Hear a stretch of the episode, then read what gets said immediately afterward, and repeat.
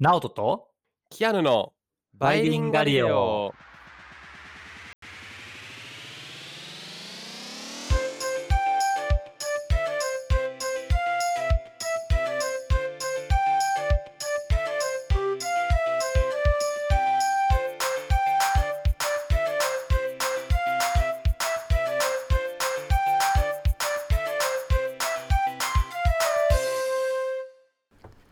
はい、バイリンガリオです。チャンネル登録よろしくお願いします。お願いします。Hello everyone.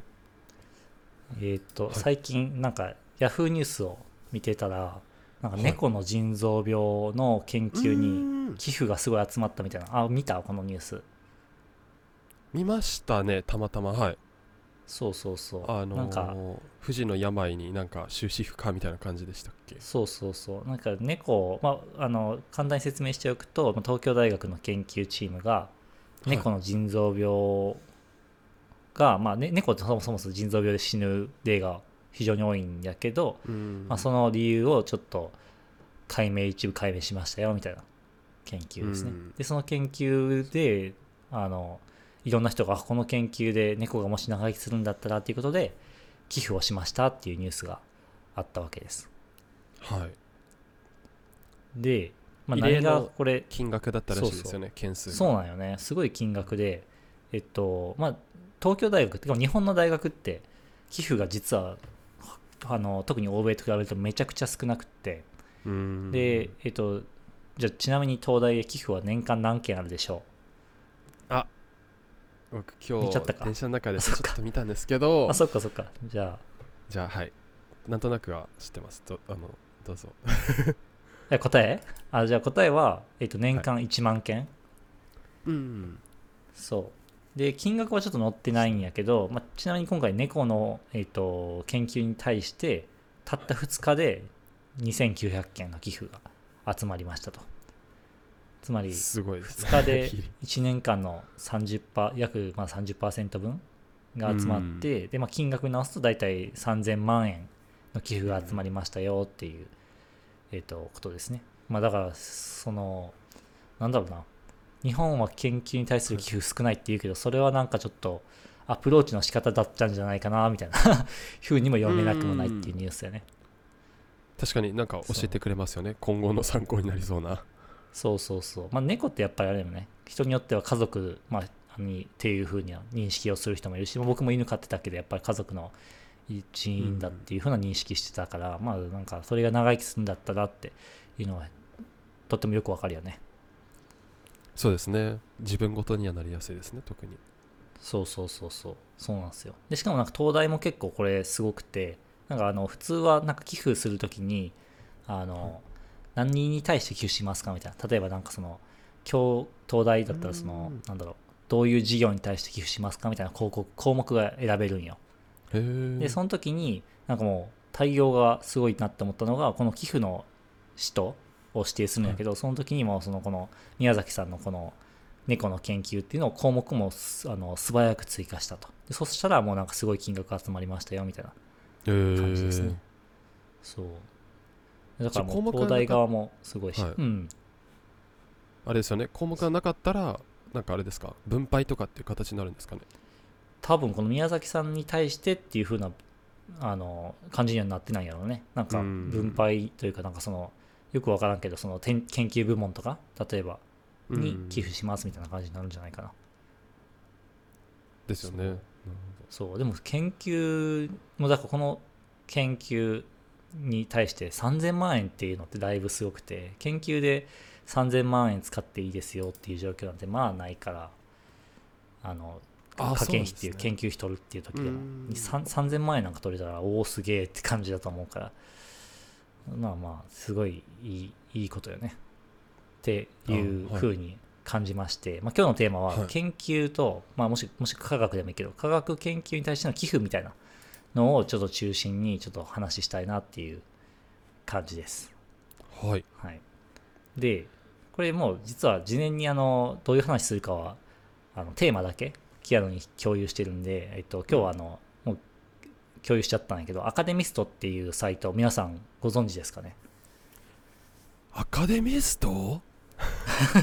そうアカデミストあのカタカナでアカデミストって検索したら、あの出てくるんですけど実はこれバイリンガリオで昔昔あの取り扱ったわけじゃないけどなんかちょっとだけ出てきた。実はこの研究アカデミストで、えー研究費集めたんですよみたいな話ちらっと出てきたんやけど。あれでしたっけ？沖縄の表あそうそうそうそうそう。沖縄の。あれか。はいはいはい。ありましたね。そうなんですよ。なんか人類はどっから人類じゃないな。日本人のルーツはどこにあるかみたいな研究でそれに対してアカデミストそれうんをアカデミストで寄付を募集したらすごい金額が集まりましたみたいなやつですね。そうでしたね。そうなんですよ。でアカデミスト実はこれ、はい。なんかあのさっき説明したようにいわゆるクラウドファンディングサイトっていうやつでうん。ただまあ他と違うのが、えーアカデミストっていうだけあって、えーアカデミックつまりあの学大、まあ、主に大学とかの研究機関に対して、えー、と応援しましょうみたいな、うんそういう、えー、とあの特徴を持ったクラウドファンディングサイトになってます。はい。そう。どう寄付したことある？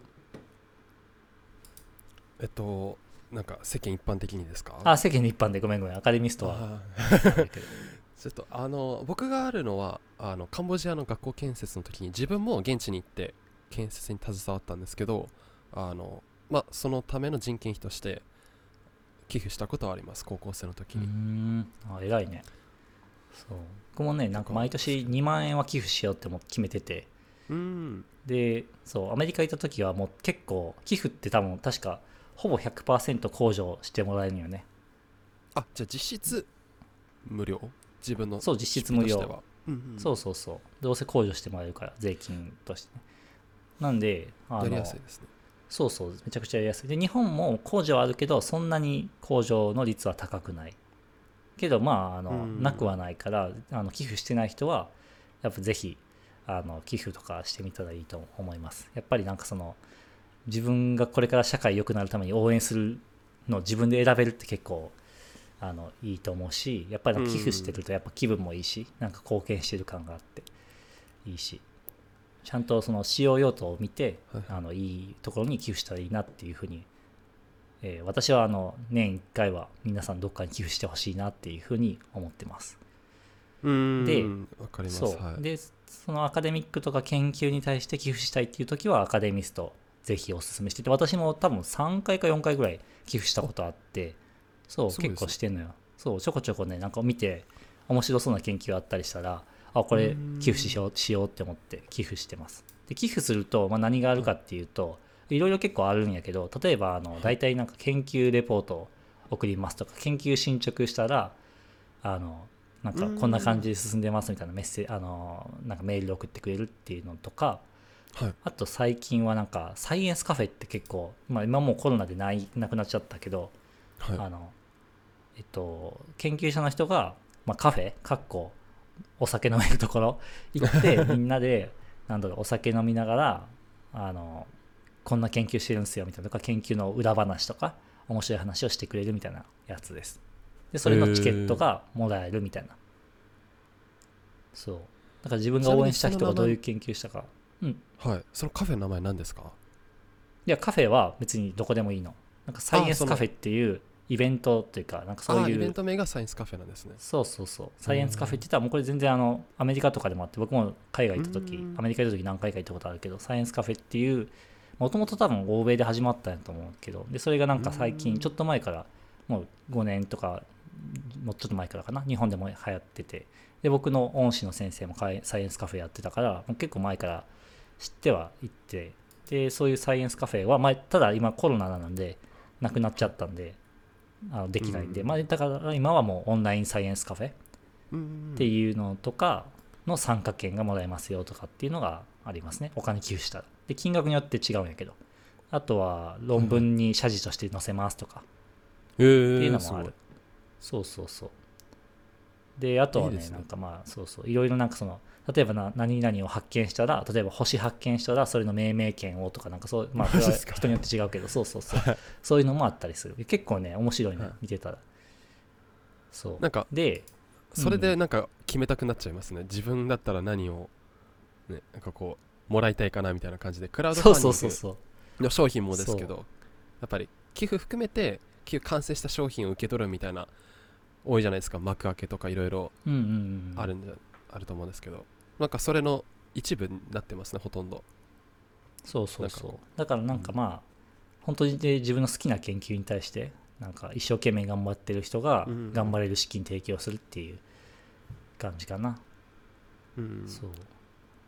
で今日はまあその中で僕がなんか今アカデミストでそういくつかテーマがあって募集してるんですけどちょうど今収録してるのが7月17日でこれ多分配信が7月18日もしくは19日になる予定なんですけどでその配信日時点でも募集しているテーマの中で結構面白そうだなって私が思ったやつを今日1個紹介してみようかなと思います。はい。はい、でそれが、まあ、タイトルがこの顔面神経麻痺の科学に基づいた治療法を発信したいっていうやつですね。顔面神経麻痺ってなってる人とか周りにいたりする、顔の筋肉が動かないってことですよね。あそうそうそう。ごめんごめん。説明忘れてたけど顔面神経麻痺っていうのはそう顔の神経があの筋肉の神,、えー神経が麻痺しちゃって動かなくなるっていう病気ですね。いや知らないですね。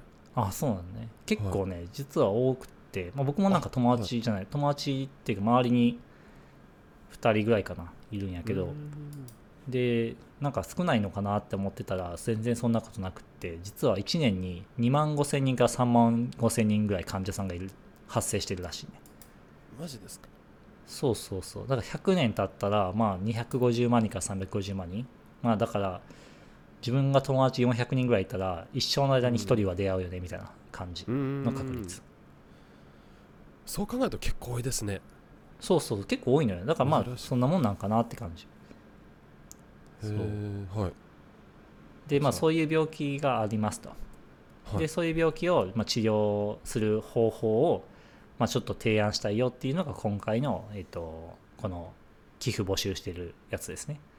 で募集してるのが和佐野光一郎さん先生っていう東京病院機構東京医療センターというところの方らしいです、はい。はい。でまあえってという機関ですか？名前はん？違うき機関はそれ和佐野さんは人の名前ね。あ和佐野さん。あわかりました。そう。和佐野さんっていう名前でえっと所属が国立病院機構東京医療センターっていうところです。で、はい。まあその結構顔面神経麻痺っていうのは患者さんが思ったより多いですよねっていう話があって、ただ、まあ、ほとんどの人は実はすぐすぐじゃないけどちゃんと治療すれば治癒しますと。はい実は8割から9割の人はち病気で病気じゃない、えっと、治療で治るらしいですね。おーじゃあまあ単純計算でえー、まあまあ50万人が残る。あ違うか。うん、違う違う。2万5千人から3万5千人があそう患かそう2万者さんやから。5千のあそうですよね。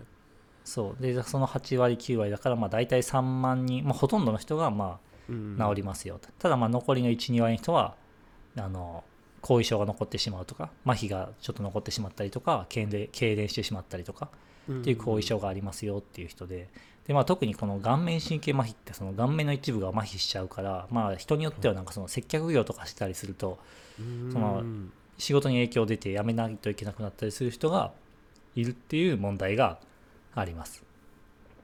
ああなんか大事ですね。他の部位と比べてもしかしたら。特に。そうそうそう。まあなんかね研究者とかやったら多分まあ全く気にしなくて全く本人は気になるんやけどあんまり気にその重重なんだろう仕事辞めるとかっていう必要は全くないけどなんかね、うんうん。仕事によってはやっぱりねなかなか大変な病気だと思います。ですね。治療はまあ単大体まあステロイドとかをあの点滴とか薬で飲むんやけどただ問題がですね今回のこの募集している理由は、まあ、どれぐらい量ステロイドを使うといいかっていうのが実はよく分かってないんですよっていうのが、えーポイントです。はい。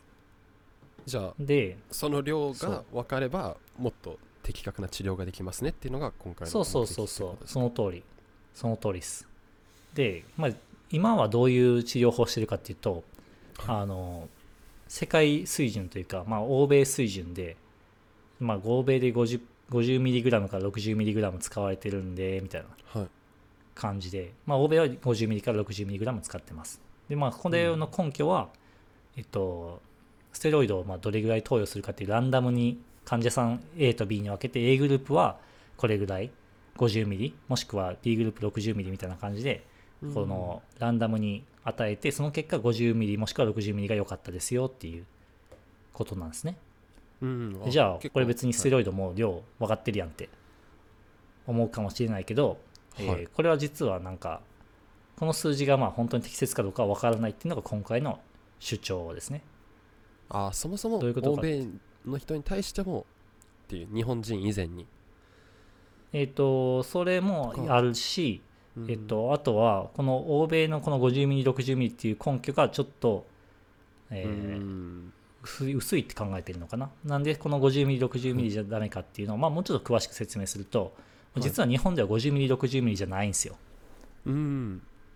どういうことかっていうといやもっと高いんですよ。かあなるほど。120ミリもしくは200ミリグラム使います。マジっすか？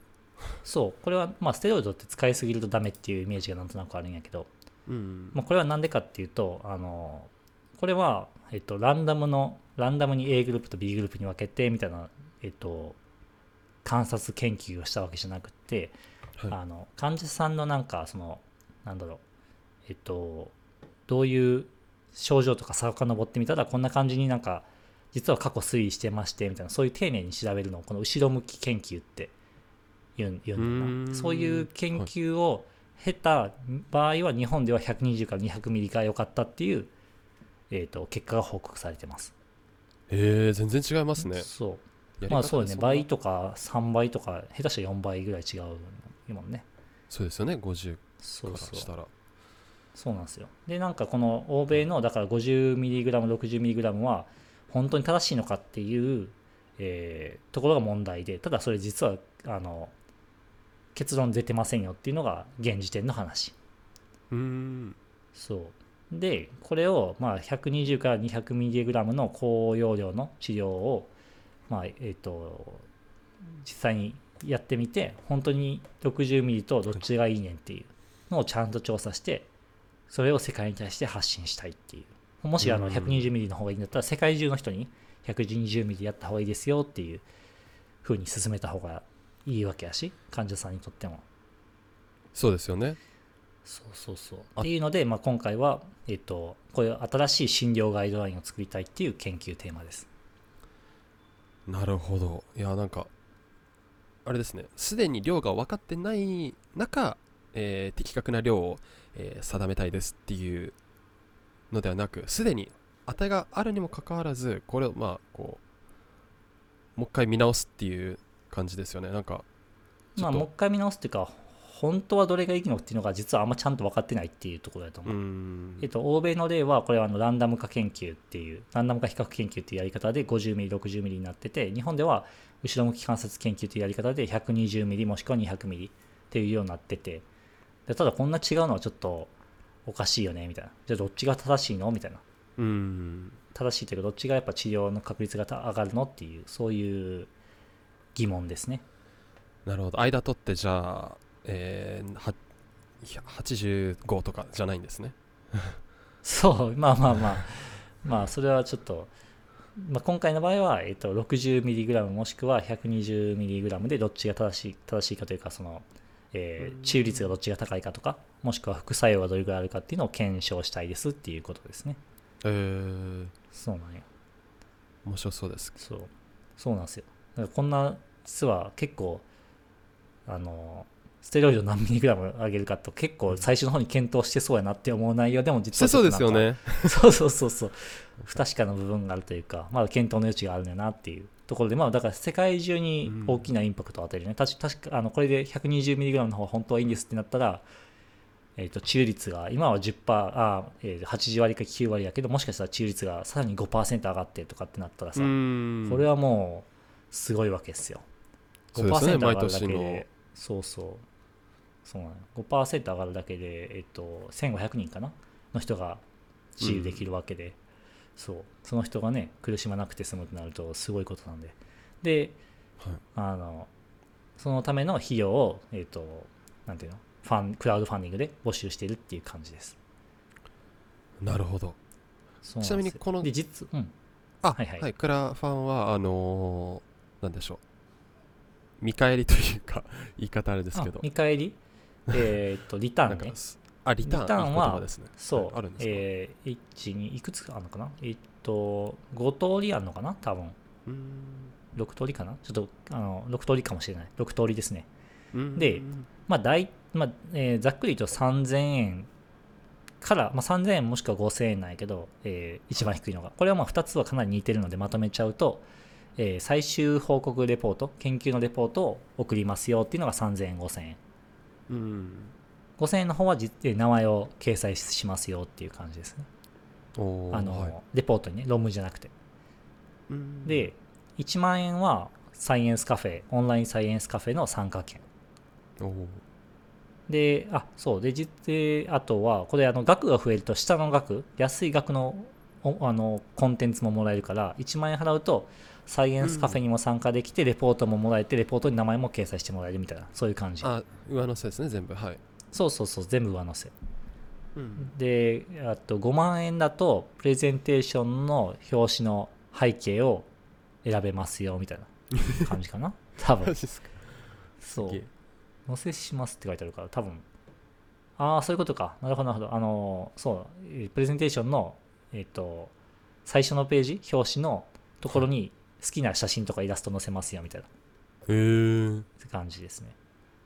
なんか表紙に写真を載せいっぱい載せれるようになってて、そこにあの、えっ、と、そのお金支払った人が載せてくれるみたいな。あ自分の枠がこうあるんですかそうそうそう、自分の枠がもらえるるの。そう、そういうこと。で、10万円になると結構すごくって、はいえー、とオンラインでこの顔面神経麻痺に対する講義をしてくれますよと。へえ。個人的に？っていう感じですか？これはねえっ、とえっ、といや個人的にじゃなくてえっ、と話自体はなんだろうこの一般向けの講座なんだけどその後質問とか相談も受けますよって感じ。うーん。おおすごい。そうそうそう。そうなんですよであれですよね。でレポートも全部これ込みでう。ん、全全部レポートもあとサイエンスカフェとかももらえてあと2つが50万円がと100万円が50あまね。万円がそう結構あんのよ。論文謝辞に名前載せますよっていうああのあ論文の一番最後のアクノリッジメントっていうところに名前載せてくれますっていうあ。やつですね。すごいですね。それは結構名誉あるというかかなり。そうそう。論文ってもう一生残るからさ。あと未来英語残るのでそこに名前が載るっていうのはまあなんかちょっと面白いよね。うーん。そう。で最後それ100万円ですね。あ あその後にもう一個あるんでしたっけっていう。あそう100万円ね。100万円が、はい。えー今回実はこの臨床研究っていう研究のはい。プロジェクトの名前が実はまだついてないんですと。うーん。でそのプロジェクトの名前をあなたにつけてもらいますっていうやつ。マジですか？じゃあ一人しかこれ手挙げそう1れないですね。人しか無理。実はもう売れちゃってます、おおそう。すげえ。そう100万円売れて100ます。万円ですか。そうなんです、えー、じゃあこのプロジェクトをもう何でもありなんですかね。もそう。例えばキアヌスタディななんとかスタディっていうスタディっていう名前にするのは決まってるのかな。だから前部分が選べますよ選べますよっていうのでまあー。キアヌがやりたかったらキアヌスタディみたいなのとかまあなんかそんな感じん。で好きな名前にしていいですよってことらしいです。えー、そう。すげえ。じゃあ今後決まこれるのがはい。そう。わかるこれはあのうん目標金額が300万円でうん。実はですね、えーもう達成してます。おおそう。でもこれがクラウドファンディングってよくある特徴なんだけどこのクリアしてても別にあのその後寄付は受け付けてて、えーね。ネクストゴールみたいな感じであの次は、えー、といくらいくらまで募集してますみたいなのとかっていうパターンがあって今回もこれで次は今450万円を目指してるっていう感じですね。うん。今じゃあその途中ですか？そうですね。今は、えー配信時点では311万円集まってますね。うん。そうそうそう。残り感じで 10, す。10日ちょっとでどうなるかまたわからないですねそうそ本うあと12日ですね。うん。なので、あのーまあ、こんな感じで、あのあちなみにあの説明忘れてましたけど、我々アカデミストからお金1円もらってませんので、あの面白いなって思ったから紹介してるだけです。はい。当然このスポンサー料なかったんですね。ないんですよ。研究者の方からも別にお金も一切もらってないですしもう個人的に会ったこともメールしたことも一切ないです。ツイッターもないです。で、ただ私が面白いなって思って、あの、あの、なので今回あの、取り扱わせていただいたって感じです。まあ、あの、ただ研究に対してですね、寄付したりとかあって、私もあの、研究したりしてまして、まあ、その中でお金がないっていうのは、研究者ってあんまりお金ないんですよ、実は。なので、あの、自分が面白いなっていう研究に、あの、お金を払うっていうのは、えー、と日本の研究の基礎とかそういうのを底上げする意味でも、まあ、本当に大きく意味あるので、えーとね、あの5000円とか1万円とかでも全然いいんで、うん、面白いと思う研究には寄付してもらえるといいんじゃないかなっていうのが今日の話でした。そうですよね。なんかこう自分でレポートをある意味こう買ってるっていう感覚にでも捉えればちょっとハードル下がりますよね、ね。うんうん、確かに確かに。なんかこのレこの後どうなったんだろうっていう話を続きは3000円で読めますみたいな そういう認識でもいいね。そうですね。で、それ以上、こう、落としかったら、それなりにプラスしてっていう感じで、こう、そうそうそう。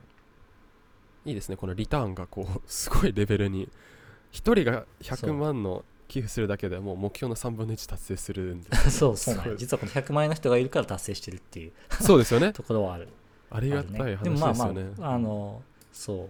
まあまあでもあのね、100万円寄付しないといけないってことはないから自分が本当に3000円とか5000円でも全然いいと思うんであの興味ある人はぜひ募集してあ募集してない。あの、うんうん、支援してもらえるといいんじゃないかなって感じですね。いいですね。これで後々ナオトスタディって名前ついたらめちゃくちゃ面白い展開ですけどね。僕が実はお金払ってましたみたいな。本当はみたいな。いやいやいや、まだそれはしてないよ。100万円もちょっとそんな寄付するほどの余裕はないけど。そう。でもまあ、そう、うん、そうそう。でも興味あるやつには結構寄付してるよ。なんかあの、うん、その後メールで送られてくるから結構楽しい。なんか、あ、頑張ってるんだなっていうのとか見れたりとかするし。うんいいですね。なんかこう商品購入とはまた違う感じですもんね、うん、本当に。そうそうそうそう。なんかその人がどんな風にしてるのか見れるっていうのはすごい、うん、あのやってみたらぜひあの皆さんやってみてください。すごい楽しいんで。はい。面白かったです。自分もちょっと気になりました。調べてみます、うん、はい。じゃあ最後告知だけお願いしますはい、えー、バイリンガリレはですね、えー、YouTube で、えー、アニメ動画を限定で配信していますそして、えー、バイガリラボというオンラインコミュニティもあるので、ぜひそちらで皆さんと、えー、つながるのも楽しみにしています。はい。チャンネル登録よろしくお願いします。あ、そうですね。で、今週末、はい、あれですね、バイガリラボで、あの、うん、 Zoom 交流会があるので、えっと、興味ある方、私たちとおしゃべりしたいっていう方は、あの全然そっちで参加してもらえれば、あの、はい、一緒におしゃべりできますので、興味ある方はよろしくお願いします。お願いします、参加する方法は、え YouTube だったら概要欄で、えっと、あとはバイガリラボで Google 検索してもらえたらそちらの方でも見つかると思います。うん、はい。はい。じゃあ、今日はこれでおしまいです。また次回の動画でお会いしましょう。バイバイ。はい、See you next time!